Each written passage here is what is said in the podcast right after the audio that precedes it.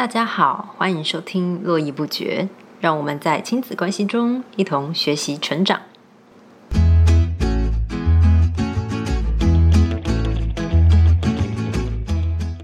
我们今天呢，一样是要来谈这个《教出双阅读素养》这本书。那在这本书的前一集呢，我们已经介绍了，就是双阅读素养到底是什么，还有如何培养。那在这本书的后半呢，其实他有讲到的很多是在一线的老师，他们具体用什么样的方式来引导学生。我觉得这里面呢，其实呃很多老师的方法都让我觉得啊实在是太棒了。其实也真的很跃跃欲试，想要在教学现场里面就是慢慢的去实验它。那里面呢，我觉得其实有一个就是朱元龙校长，他其实是呃大元高中的校长，他里面提到的就是说，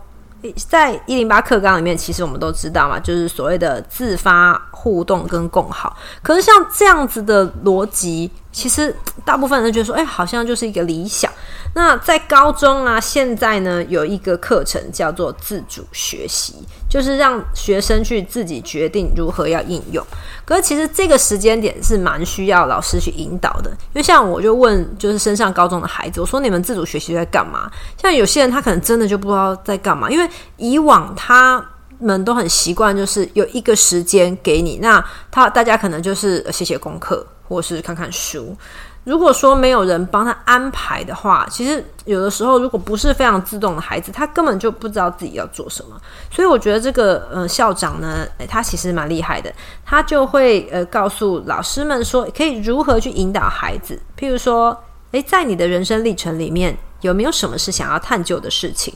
那你能不能够说出三个想要探究的主题？那像他们就用那个便利贴啊，去写下自己想探究的主题。然后呢，大家可以互相的观摩。比如说，有些人他会觉得说，诶，他想要去做烘焙啊；有些人喜欢哪一类的电影啊，或者是什么。所以呢，诶，像他们这个探究的时候，那首首先他有什么想要知道的事情？对于想要探究的事情，诶，写出自己的想法或什么的。接下来老师就可以。就是教导孩子，譬如说怎么样运用各式各样的资源呐，诶，去完成这个探索。然后在一步步探索之后呢，诶，方向越来越清楚了，诶，知道自己要研究的方向之后呢，诶，再从这个时间里面如何的去分配。其实里面我觉得讲到有一句话很好，他说：“真正经历时间不够的困境，孩子才会认为需要做时间管理。因为刚开始啊，孩子的计划都会比较。”呃可能都会觉得说比较理想嘛，他可能想要在自主学习里面的时间看一部影片，诶，可是可能一部影片根本就看不完，所以他就必须要知道说啊，原来这个时间点需要两两节课才可以完成。那我觉得这个过程呢，其实他就很好的去诠释大家，就是诶，他如何去引发动机，各式各样的，甚至于呢，他有讲到一个，就是诶，以输出为导向的输入。比如说，像有一个孩子就是 一直在睡觉，他就问那孩子说：“那你想要研究什么东西？”孩子就说：“我不知道啊，我只想睡觉。”老师就说：“那不然你研究睡觉好啦。”所以呢，老师说：“那你不然你上网查一下睡觉有什么？”就这个学生就想到说：“嗯，家里面有一只狗，诶，不然来查一下狗怎么睡觉好了。”发现，诶，原来狗狗在。放松还有紧张的时候，睡觉姿势是不一样的，所以他就觉得诶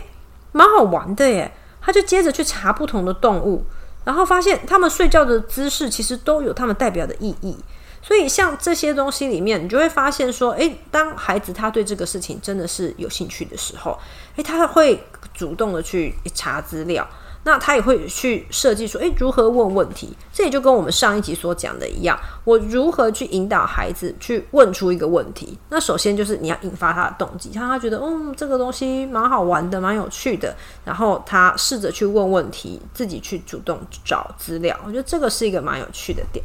那再来呢，就是我们上一次所讲到的，如何去养成孩子一个批判思考的方式。那在书里面呢，诶，就利用了这个陈雅文老师所带领大家诶做一个阅读思考的这个呃学习的过程。那我觉得这个其实也蛮值得跟大家分享的，因为呢，嗯，这个雅文老师他就用了一个社会案件，就是一对年轻的夫妻呢去吃晚餐，结果回家以后发现家里面有贼。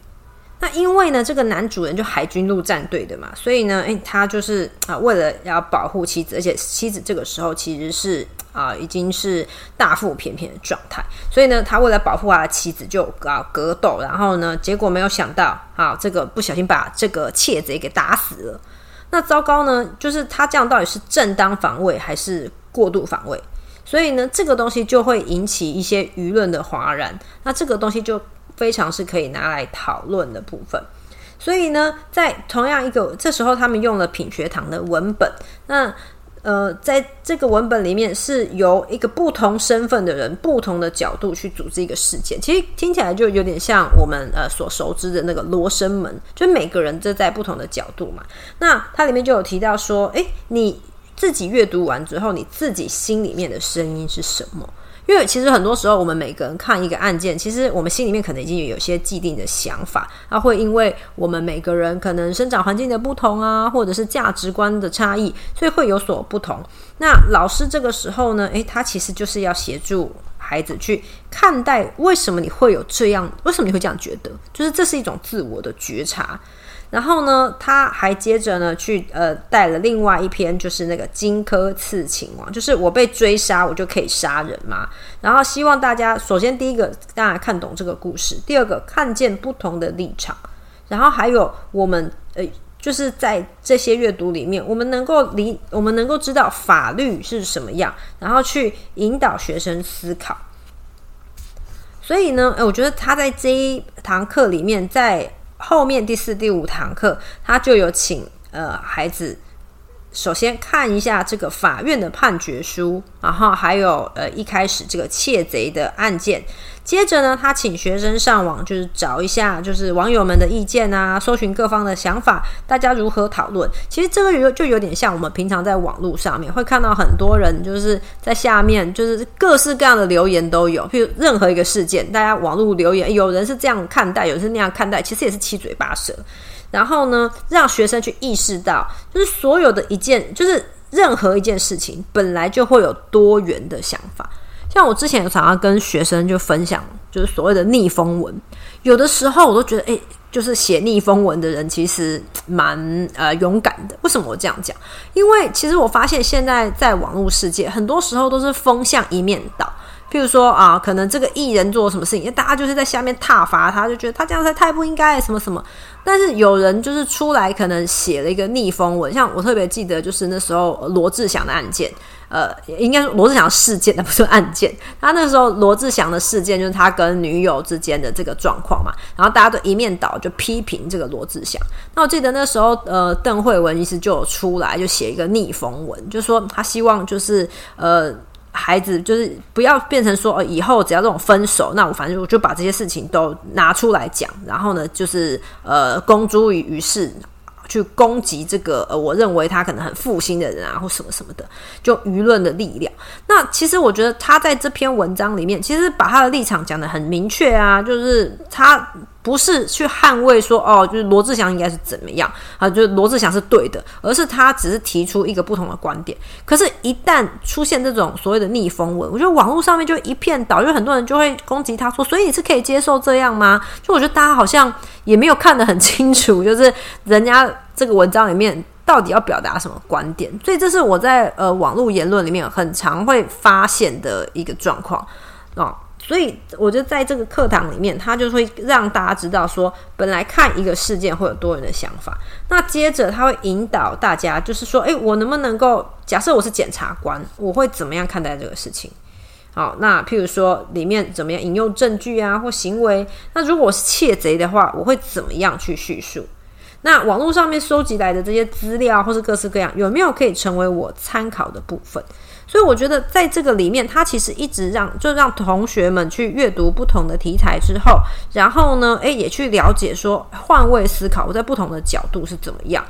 好，这个东西其实也会培养出人的同理心。我觉得这个点其实是非常不错的。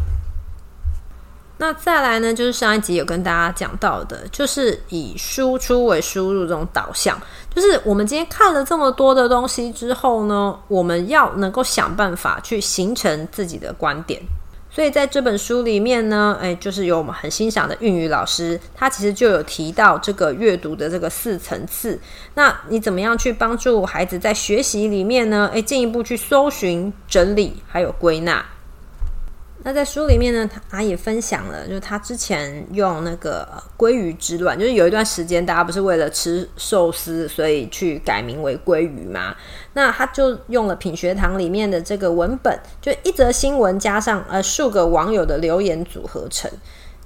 让学生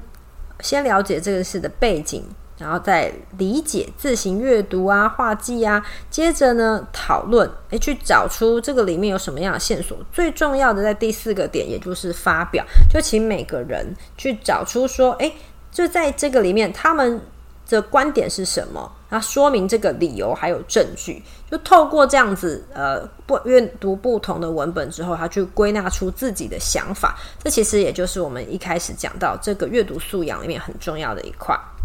文章中呢也有实验，告诉大家呢，诶，其实，在阅读文本，当然有分单文本跟双文本嘛。其实呢，呃，不是说我自己单文本，呃，单独文本阅读不好的孩子，他双文本就一定会阅读不好，有的时候不一定的。那他有特别讲到说，如果当我们提示孩子，就是这两个文本，诶，是有什么啊差异或相同地方的时候。那他去做那个实验，去扫去看那个学生扫描这两篇文本的这个次数，发现呢，就是有给他提示的学生，最后回答出来的几率会更大。但是呢，然后因为他们就是来回扫描，因为他们会找找找找找，就是去找出里面的这个关键还有线索，是诶，是上一篇什么东西是上一篇有讲，什么时候上一篇没没讲。所以呢，其实有时候诶，给他们一些提示，他们在这个文本上面回答出来的这个几率会越高。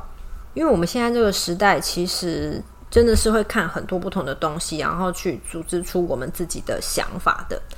那所以呢，他其实呃有讲到说，你要怎么样去变成一个主动的阅读者，就是你必须要具有动机，还有好奇心，然后你要自己能够去搜集这些资源。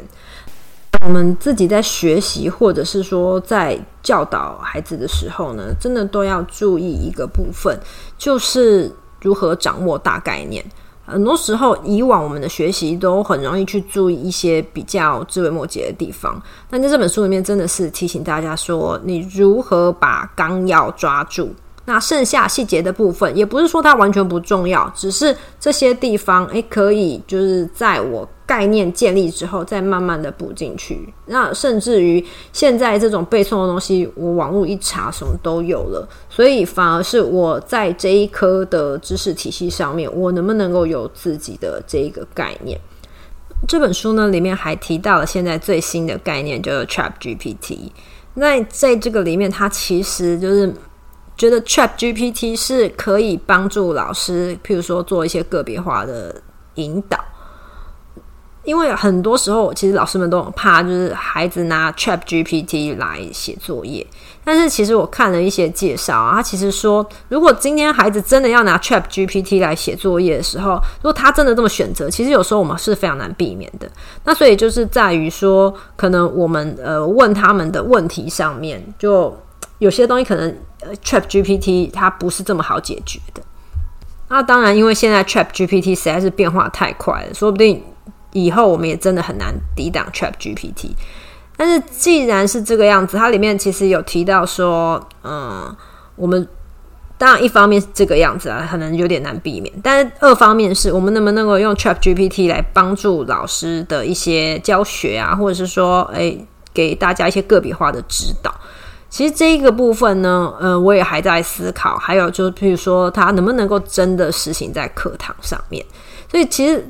整体来说呢，这本书其实给我蛮多的启发。因为它其实有提到说呢，很多时候其实一线的老师也是很想要就是做一些改变。那可是我们一线的老师确实会遇到一些状况，就是我还是要面临大考啊，我要考高中，我要考大学啊，我不可能课堂的东西都。